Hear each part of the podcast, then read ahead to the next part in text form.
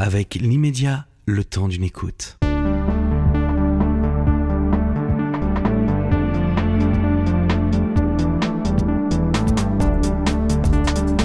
Jean-Pierre vous êtes un célèbre artiste plasticien français. Vous êtes connu pour vos pots de fleurs monochromes, monumentaux. Euh, l'un d'entre eux, un pot doré, est resté dix ans sur l'esplanade devant le centre Pompidou. Euh, après avoir été installé place Tiananmen, si je me souviens bien. Euh, vous êtes connu aussi pour vos carreaux de céramique blanc avec des joints noirs, euh, pour vos panneaux de signalisation que vous enleviez sur les poteaux et que vous accrochiez directement au mur des galeries, ou pour vos drapeaux euh, tendus sur des châssis. Est-ce que, est-ce que vous êtes euh, connu pour les bonnes raisons, à votre avis? Est-ce que ça résume bien votre œuvre? Je ne crois pas que je suis euh, connu pour les bonnes raisons parce que je ne suis pas sûr d'être un artiste. Mais je le dis euh, euh, très sincèrement. Évidemment, on peut dire euh, oui, c'est facile. après 60 ans de, de, de, bourlingage dans le monde entier et, pour, et de faire des, des, expos et autre chose. Mais au début, déjà, je ne le terme d'artiste euh, est, un terme que j'ai, pas pratiqué. C'est, ce sont les artistes qui m'ont dit, euh, avec ce que tu fais, tu es un artiste. C'était Jean Tinguely et Niki de Saint-Phal, que j'ai la chance de rencontrer en 63. Et je leur ai dit, bah, écoutez, si vous le dites, euh, merci, euh, au moins je, je sais dans quelle direction. Parce qu'en réalité, c'était plutôt une une sorte de thérapie euh, qui n'avait pas de nom du reste. C'était euh, juste après la, la guerre d'Algérie. Euh, et puis et puis je voulais plus voilà je voulais plus vivre. Donc je, je m'étais alité. Je suis resté un an nourri la petite cuillère par ma mère. C'était une femme comme ça qui était étonnante du reste. A-t-elle bien fait? Ça je sais pas. Mais en tous les cas elle l'a fait et un an plus tard, euh, j'ai eu besoin d'une d'une pulsion, euh, c'est-à-dire euh, exprimer quelque chose de moi-même. Donc vous voyez, là, on parlait pas d'art. J'avais jamais été dans, dans un musée, j'avais même jamais été à Saint-Germain-des-Prés, puisque j'étais j'étais même pas étudiant. J'avais mon certificat d'études. j'étais simplement jardinier. Et donc c'est comme ça, on, en, en, rencontrant presque par hasard euh, euh, des artistes. J'avais euh, j'avais deux pots de fleurs dans les bras à ce moment-là quand je les ai quand je les ai vus. Ils m'ont dit tu es un artiste. Alors tout subitement j'ai compris en quelques jours qu'il existait un Marcel Duchamp, un Léonard de Vinci, et, etc., un Warhol, etc. Parce que tout de suite, évidemment, je suis je suis rentré, j'ai ouvert une porte et la porte s'est ouverte. Mais ça m'étonne pas que ce soit Tinguely ou ou, euh, ou Saint-Phal qui vous ait euh, dit ça, parce que vous êtes comme eux un nouveau réaliste. Euh, euh, vous utilisez comme Armand, comme César, des objets de la vie quotidienne pour en faire de l'art. à la différence des, des pop artistes du même moment, du, au même moment, eux ils reproduisaient les objets de la vie quotidienne. les, les, les, boîtes de Campbell Soup, Warhol les a reproduites mécaniquement. J'imagine que Armand les aurait accumulées, César les aurait compressés, et vous, vous les auriez remplis de ciment après les avoir rendus monumentaux. Euh, c'est ça, il me semble-t-il, la différence entre les pop artistes et les nouveaux réalistes. Et vous êtes véritablement un nouveau réaliste. Alors non, je ne suis pas un nouveau réaliste au sens du mouvement du terme, parce que je n'ai pas signé la chose. Je suis arrivé un petit peu plus tard, hein, j'ai dix ans de, de moins qu'eux, et, et donc euh, euh, c'était trop tard pour être nouveau réaliste, et puis euh, c'était toujours trop tôt ou trop tard. Il y avait, il y avait en fait, à ce moment-là, comme je ne connaissais pas l'art, euh, euh il, y avait quand même quelque chose qui, qui, qui était d'autorité, c'était la peinture. Euh, la peinture avait ses lettres de noblesse, la peinture, la sculpture, on parlait de ça. Aujourd'hui, on parle de vidéo ou d'autres choses.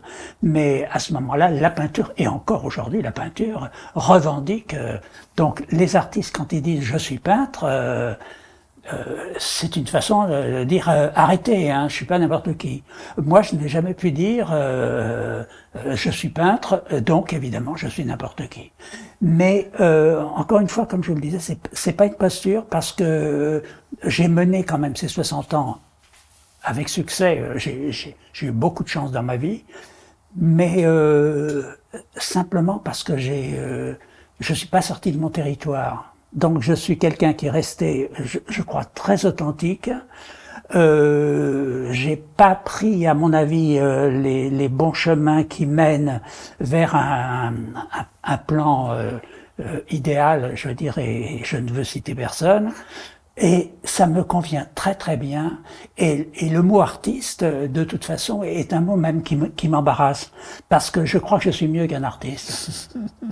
Euh, pardon pour les artistes, mais évidemment j'adore Basquiat, j'adore encore une fois Léonard de Vinci, Matisse et compagnie. Eux sont les vrais peintres. Eux sont, ce sont alors ce sont des peintres, c'est-à-dire comme des ouvriers très spécialisés, euh, qui ont euh, parfois la grâce, et ça on s'en réjouit. Euh, quand ils sont immenses, c'est gigantesque. Euh, quand ils sont mauvais, c'est pareil, ils sont là aussi, et ils ont leur place aussi, et, et je les respecte tout autant, puisque de toute façon, moi, c'est pas le mot que je revendique. Et c'est pas mon moteur, c'est pas mon carburant euh, d'être artiste, c'est euh, ne pas me rater. Je moi, j'ai pas euh, un désir de vivre. Euh, même quand j'étais jeune, j'avais déjà pas envie de, de, vivre longtemps. Je trouve que c'est c'est très long la, la vie. Euh, il y a des artistes que, que qui me font rêver. C'est bon, c'est Yves Klein ou Pascal, des gens comme ça, parce que après dix ans, ils, ils, sont tout. encore faut-il avoir tout fait. Encore faut-il avoir tout fait. Et puis avec ce talent, mais Léonard de Vinci, par contre, lui est très âgé. Et dans le fond, c'est merveilleux. Et, Matisse aussi. Euh, donc, ça ne veut pas dire que quand on est vieux, on, est à mettre au placard. Euh, simplement, je trouve que c'est trop long. Euh, c'est un rêve. Euh, pour, pour moi, la vie, c'est, un rêve que j'ai pas choisi d'être là. Et, et donc, je, je continue, euh, je, je, pense que la façon dont je vous parle, euh, j'aurais pu, euh, il y a 60 ans, vous, vous parler un peu de la même façon, vous verriez. Vous avez souvent dit, il faut aller jusqu'au bout de son concept. Qu'est-ce que vous entendez par là? Et encore, quand j'ai, si j'ai dit il faut aller au bout de son concept, euh, j'étais déjà dans le milieu de l'art parce que vous voyez le mot concept. Euh, je connais pas un jardinier qui emploie le mot concept. Hein. Et encore, pas un peintre non plus. C'est un mot d'artiste contemporain. Et, exactement. Mais c'est vrai que comme euh, euh, comme je, je je suis plutôt quelqu'un de mental, enfin, que je vis volontairement seul, euh, j'ai été marié deux fois quand même, mais enfin je vis seul, donc euh, c'est quand même un choix de, de toute une vie. Euh, ça veut dire que j'ai, moi je sais que naître seul et mourir seul, c'est ça qui m'intéresse. Je, je veux pas. Et pourtant, j'ai j'ai fait un grand garçon qui a 20 ans aujourd'hui, qui s'appelle Matisse, et qui est des, un merveilleux garçon, mais euh, je, je lui ai bien expliqué, je suis pas un papa, j'ai une roue de secours, donc je suis là, tu peux compter sur moi, mais mais je veux dire, euh, c'est pas un plus pour toi. C'est, j'espère que ça sera pas un moins en tous les cas. Vous l'avez appelé Matisse justement par respect pour les peintres? Oui, euh, je l'ai appelé Matisse avec l'orthographe du mot Matisse, et j'ai eu beaucoup de mal à l'état civil, à, à le faire appeler comme ça. Euh, parce que ça paraissait un caprice. Et j'ai dit non, c'est pas un caprice, c'est simplement que j'aime ce nom et, voilà. Et donc on m'a charrié en disant oui, si t'as un autre enfant, tu l'appelleras Picasso. Enfin bon, bref, quoi. C'était euh, euh, tout ça. C'est bon. Je suis pas. Euh, alors je vais dire quelque chose qui va peut-être créer un blanc, mais je suis pas très à l'aise dans, dans le milieu de l'art. Mais justement, dans les années 60-70, euh, quand vous, vous démarrez, euh, l'art contemporain, d'abord, intéresse peu de monde, et l'argent y était très très mal vu. Euh, Aujourd'hui, l'industrie du luxe euh, en raffole, euh, l'espace public est envahi par les expositions éphémères, c'est même devenu une bulle spéculative, un moyen de protéger son patrimoine. Est-ce que vous voyez ça comme un progrès? Ben non, c'est, euh, je, je, pense que de toute façon, l'argent ne peut pas être un progrès. Hein. C'est une, une, constatation que je fais. Euh, J'espère pas être le seul, mais euh, comme aujourd'hui, euh, j'allais presque dire, c'est le passage obligé. Je veux dire, une personne euh, qui a des moyens peut dire, moi, ça me permet de réaliser mon projet. Alors je peux comprendre que ça peut perdre, mais euh, je pense quand même à Picasso euh, quand il arrive à Paris euh, juste en 1900, quelque chose comme ça. il n'avait pas d'argent, il n'est pas resté longtemps pauvre, non. mais mais peut-être quelques semaines, et il pouvait prendre toujours un morceau de carton qui traînait dans la rue et dessiner une colombe ou autre chose. Et c'était aussi fort que qu'ensuite quand il avait des grands châssis et des choses comme ça. Non, c'est c'est pas L'argent, pour moi, euh, c'est vraiment une, une calamité, hein, véritablement une calamité. Alors j'en ai eu, j'ai, euh, je vis très bien, mais si je n'avais pas eu d'argent, c'était pareil. Hein. Et je me dis que j'aurais bien, euh, c'est trop tard de toute façon, mais j'aurais bien aimé voir ce que j'aurais fait si j'avais vraiment pas eu d'argent. Parce que j'ai eu la chance du jour au lendemain d'avoir un contrat mondial. À ce moment, vous voyez, où l'art était mal vu, euh, l'art contemporain était mal vu. L'art contemporain, l'art du présent, voilà. L'art de l'idée. Euh, voilà, voilà, c'est ça.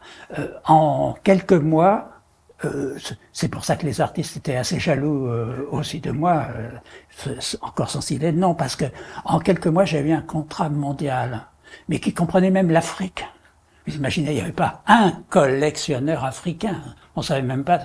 Et on m'a fait un contrat d'exclusivité entre Yolas, Jean Larcade, qui quand même avait fait l'exposition des nouveaux réalistes et de et surtout de Francis Bacon, première mhm. exposition de, de Francis Bacon et, Yves Klein aussi, Faubourg Saint-Honoré. Donc qu'est-ce qui se passait? Ben, Simplement, je pense que j'étais, je sais pas si j'étais vierge ou pur, mais enfin j'avais euh, j'avais cette grâce pas simplement, pas parce que j'étais jeune, parce que tout le monde est jeune à un moment donné, mais parce que j'étais, j'avais pas de projet de carrière. J'étais quelqu'un qui respirait les, les années qui s'écoulaient.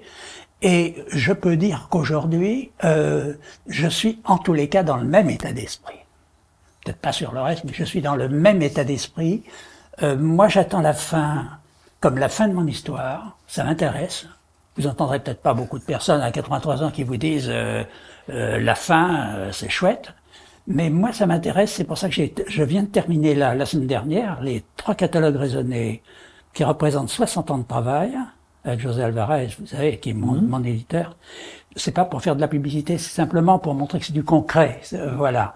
Et là, j'ai 10 kilos de d'ouvrages très sérieux, fait de mon vivant. Euh, j'ai pas été le seul à le faire, bien sûr, mais en tous les cas, moi, quand je quand je pars, je, termine mon truc et j'ai ma brique là qui fait 10 kilos, qui est là. Vous êtes allé au bout de votre course Je suis allé au bout de ma chose. Si demain matin j'ai encore euh, l'audace ou, ou, autre chose de faire encore euh, quelque chose, ben je le ferai. Mais je veux dire, pour moi, j'ai fait ce que je devais faire. Et c'est rare en, en art de se dire euh, on, on, prend le début et la fin et, et, on tient tout, on tient tout ça parce que les artistes, dans le fond, ils attendent toujours une surprise et jusqu'à la fin. Et évidemment, euh, ça se passe comme ça se passe pour chacun. Ça, c'est le destin. Mais vous, vous avez souvent créé la surprise. Euh, euh je me souviens en 2006, vous avez vendu chez Christie's 80 œuvres que vous aviez conservées depuis une quarantaine d'années. Et chose assez unique, vous les avez vendues sans prix de réserve.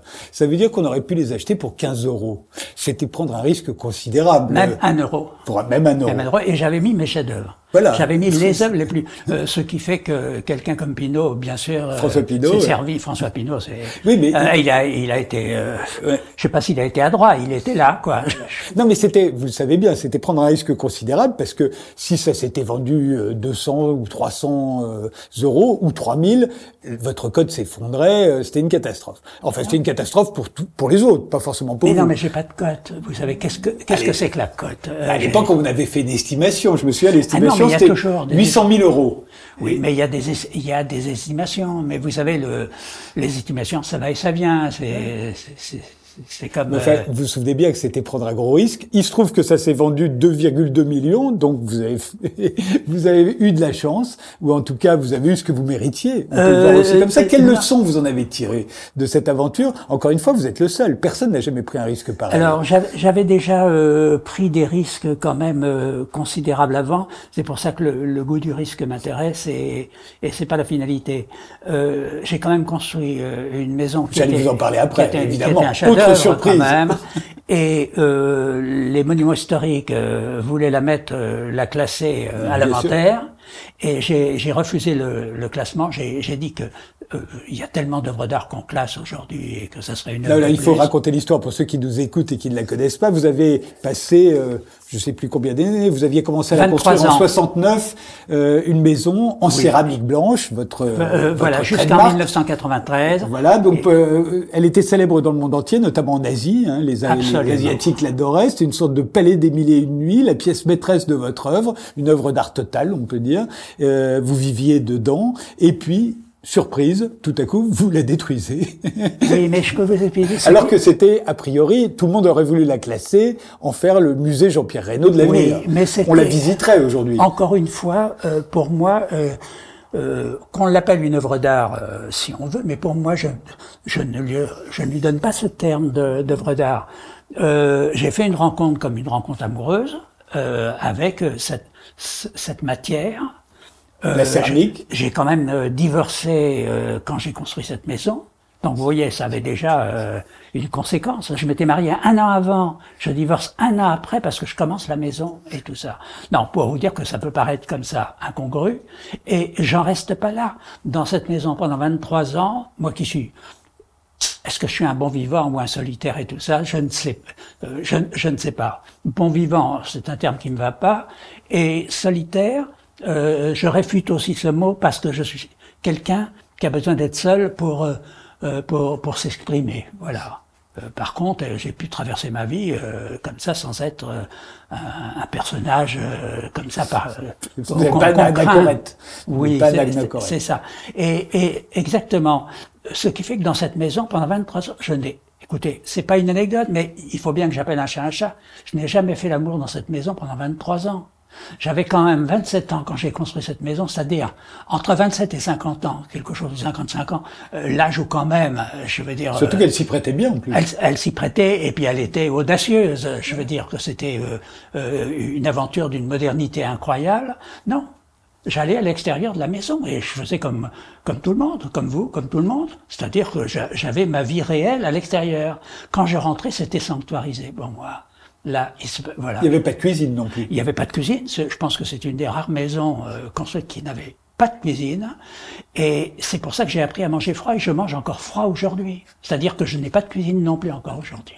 Je suis pourtant dans, dans un bel endroit euh, où Max Ernst a habité, euh, dans le 14e. Ah oui, dans là où il y a tout un atelier, plusieurs ateliers d'artistes, voilà. des plantes. Et, il y a une cuisine, et quand j'ai loué cet, cet endroit, j'ai euh, retiré, j'ai retiré la cuisine, j'ai retiré la cuisine et j'ai mis un endroit pour, pour mettre les choses. Et qu'est-ce que je prends? Je prends trois noisettes, je prends des bananes. Mais quand je vais au restaurant, je suis évidemment très heureux parce que j'ai l'impression de, de, de faire des histoires invraisemblables, mais je ne fais jamais chauffer quelque chose. Vous y, vous y recevez des femmes quand même cette fois-ci Ah ben euh, là oui, euh, pas de nourriture, mais les femmes. Oui, donc là c'est quand même pas comme. Euh, ah oui, non, non, je suis pas. Mais, je suis pas un ascète. Euh, simplement, je compartimente les choses. J'ai, pour moi, c'est du privé privé ça. C'est tellement privé que même la vie intime, c'est pas privé. Mais en tout cas, pour moi, c'est deux exemples, aussi bien quand vous vous euh, vendez vos œuvres sans prix de réserve euh, chez Christie's ou quand vous faites sauter cette maison, c'est vraiment ce que j'appelle aller au bout du concept. Euh, dans la, voilà, on est un jour et on disparaît un jour. Ben j'en ai, j'en ai fait ma, ma méthode, si vous voulez. voilà. Et parce que je n'ai pas confiance dans la société euh, où ensuite euh, on, euh, on fait des aménagements dans la maison en céramique. Qu'est-ce qu'on aurait fait? On aurait fait peut-être un élévateur pour les personnes handicapées. On aurait. Je, je veux pas savoir ce qu'on aurait fait. Et tandis que là, non, je dis quand le rêve est beau, c'est comme un coucher de soleil. Si c'est aussi beau un coucher de soleil, c'est parce que le coucher de soleil, ça dure pas. Et au bout de quelques minutes, quand il disparaît, on n'a plus que le souvenir du coucher de soleil. Donc moi, je, je ne vis pas dans le souvenir, mais je, je me dis qu'on peut pas. Euh, j'ai pas confiance dans le, le, partage. Je crois que c'est chacun qui doit euh, s'articuler. Et je pense que le rapport aux œuvres d'art, c'est aussi ça. C'est-à-dire que Qu'est-ce qu'on trouve dans une œuvre d'art? Chacun de nous trouve quelque chose de différent dans les œuvres d'art. Alors évidemment, il y a des autoroutes qui, qui vous en... Mais en même temps, c'est tout sauf la théorie. Je veux dire, une œuvre, c'est fait pour se perdre. Donc, si on a la chance d'être dans une œuvre qui vous perd, on a beaucoup de chance. Parce que euh, se perdre, c'est la seule façon d'avoir peut-être une chance de se retrouver, de trouver quelque chose. Si on ne se perd pas, c'est comme si on avait la clé à tout, et, à ce moment-là, bah, c'est même pas la peine de regarder les choses. En ce moment, euh, jusqu'au 24 juillet, il y a la galerie Dutco euh, Voltaire, euh, une exposition intitulée L'enfance comme arme. Vous y montrez vos drapeaux plus canards. Euh, euh il y en a 16, des drapeaux auxquels vous avez fixé des, des petits canards en plastique multicolores. Comme des jouets d'enfants. Des jouets d'enfants pour le bain. Hein, tous nos enfants ont eu ça. Je me souviens d'une exposition à la galerie Trigano en 2008, une autre à la galerie JGM en 2007. Et je me suis demandé, est-ce que ce sont les mêmes œuvres qui sont vendus là, ou est-ce que vous en avez refait de la même manière 12 ou 13 ans plus tard? Non, non, non, non, c'est les œuvres d'époque. Euh, euh, à la galerie euh, Dutco, ce sont les œuvres de 2006. D'accord. Euh, ce sont les drapeaux que j'ai fait en 2006, très exactement, c'est une année précise, et où j'ai... Euh, avec tous ces drapeaux du monde entier, aussi bien la Corée du Nord que les États-Unis, Israël, la France, la Belgique, Monaco, eh bien, euh, sur euh, tous ces drapeaux qui sont des démocraties et des dictatures, j'ai fait un semi de, de, de canards, de jouets d'enfants comme ça, en me disant, de toute façon, c'est le seul regard qui peut tenir le coup euh, là-dessus, c'est la meilleure arme. C'est ce qui, qui permet de tout, de tout supporter, de tout avaler, parce que tout le monde, même, même Poutine a été un bébé on, on, le montre pas bébé, mais il a été aussi bébé. Ben voilà. Moi, je, je montre. Euh, si vous les aviez fait aujourd'hui, il y aurait le drapeau de l'Ukraine, celui de la Russie, avec les mêmes petits canards. Alors, je vais vous dire, euh, j'avais fait à l'époque un drapeau de la Russie. Euh, ce dont je suis très heureux parce que je vais pouvoir le mettre là-dedans. L'Ukraine, je l'avais pas fait parce que l'Ukraine était un pays sans être un pays. C'était un satellite de. de c'est ce que c'est ce que voilà. dit Poutine. Donc, euh, oui, mais euh, c'est vrai que c'était pas euh, comme la Pologne, euh, un, pays comme ça. Aujourd'hui, non, ça a évolué tout ça avec l'Europe, mais euh, c'est pas du tout pour donner raison à Poutine. C'est simplement parce que parce que voilà, c'est un constat, si vous voulez, en 2006, un peu pour moi de l'état du monde. Et euh, il y avait il y avait tout ça. J'étais en Corée du Nord, vous savez, pour aussi euh, manifester. J'ai pris quand même des risques considérables. J'aurais pu normalement j'aurais dû en mourir, ce qui m'aurait beaucoup plu parce que c'était c'était le bon endroit au bon moment. Mm-hmm. Et euh, le destin euh, ne fait pas bien les choses. Euh, je suis rentré. bon, là-bas sur place, j'ai été menotté. J'ai eu aussi un, mon petit traitement. Mais il y a eu quatre pages dans le monde. Ça a fait, bon, ça, fait ce qu'on sait. Mais, mais voilà, c'est-à-dire que c'était, c'est pas de la provocation pour la provocation. c'est l'aventure. Et en fait, c'est l'aventure que l'art est incapable de m'offrir. Parce que dans le fond, qu'est-ce que peut m'offrir l'art? Des expositions, rentrer dans un musée comme si c'était j'étais rentré au Parthénon et, et c'est tout et ou, me dire que ça vaut très cher c'est tout et ces trois choses ne m'intéressent que que, que, normalement, disons. Mais peut-être parce que l'art a changé du temps des peintres, justement. On, on inventait de la beauté. On avait envie d'aller au musée. Le rêve, c'était de rentrer au musée. Oui, mais parce qu'ils inventaient de la beauté qui n'existait pas. Donc un peintre pouvait être épaté par la beauté qu'il veut d'être créé. C'est peut-être plus frustrant pour un artiste contemporain, c'est des œuvres de l'esprit, c'est un art de l'idée. Euh, c'est pas dans sa réalisation même qu'on prend du plaisir, c'est dans la. Ah, vous savez, le plaisir, euh, c'est euh, vous, vous n'avez pas la méthode euh, pour savoir comment se prend le plaisir. Hein. Vrai. donc ça, le, le plaisir, c'est subjectif. Il y a des collectionneurs d'art conceptuel qui sont dans le dans la jouissance absolue. Et pour... Mais je parlais pour l'artiste, pour le créateur.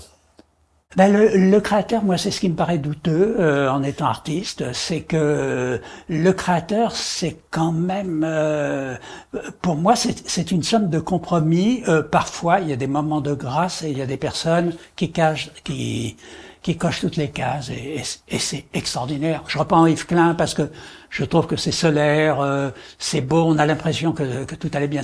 Imaginez qu'il ait vécu 50 ans de plus ou 30, ou 30 ans de plus est-ce qu'il aurait tenu à la même hauteur la barre de son absolu?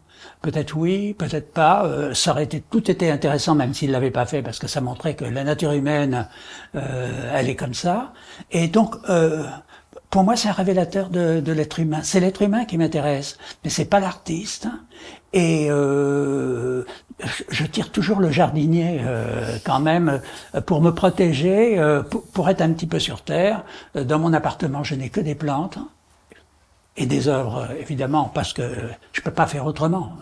Mais euh, je, je n'ai que des plantes qui font 3 mètres, euh, qui sont euh, des pachipodiums ou des plantes que j'ai fait venir de Madagascar, du Mexique, ou, des, des, cactus, des plantes très stylisées, très droites comme ça, qui font pas de bruit et qui sont qui sont rigides. J'aime bien la, la rigidité ah, chez, chez les plantes. Vos œuvres sont un peu comme ça aussi. Et mes œuvres sont comme ça, voilà. Euh, je suis, euh, voilà, on dit psychorigide. Mais bon, euh, je, je, ne sais pas ce que je suis, mais en tous les cas, je veux terminer cette histoire, cette, cette séquence avec ce catalogue raisonné là, qui va sortir en septembre euh, en librairie et, et, qui pour moi est, est, la somme. Voilà. Là, j'ai l'impression que je peux prendre ça dans mes dans mes bras et partir comme Gauguin.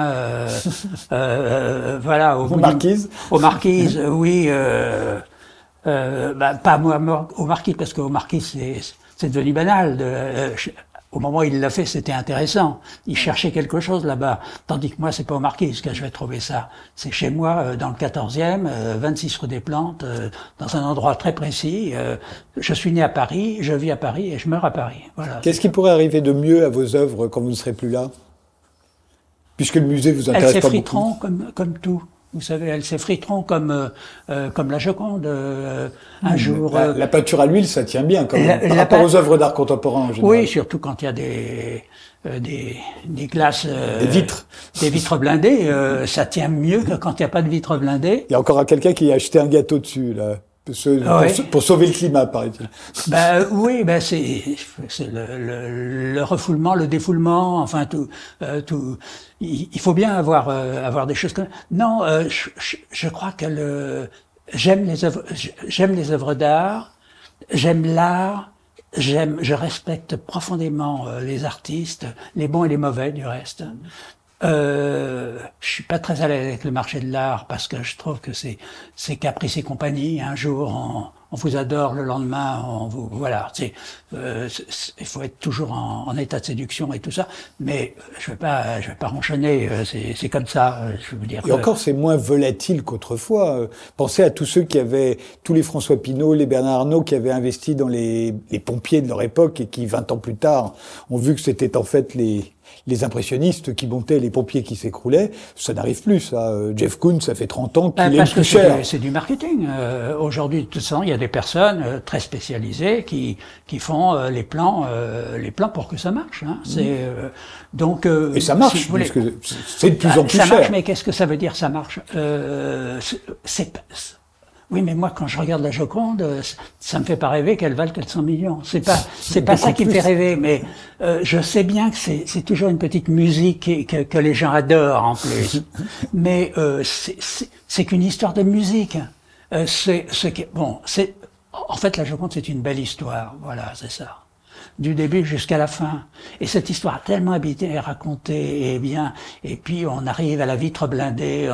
Je veux dire que euh, oui, mais tout disparaîtra. La, la, Terre va disparaître dans quelques milliards d'années. On n'arrête pas de le dire, et pas à cause du pas, pas à cause du climat, euh, simplement parce que ça sera sa fin. Ça sera euh, la fin de cette, cette boule. Eh bien, euh, voilà, c'est simplement rentrer dans la normalité des choses. Non, moi, je j'ai pas de plan de carrière pour après quand, quand je vais disparaître. Euh, j'adore mon fils, euh, j'adore ma femme, euh, donc euh, tout est bien. Je, je voilà, mais c'est comme des caresses, ça, ça, ça va pas plus loin. Voilà, c'est ça.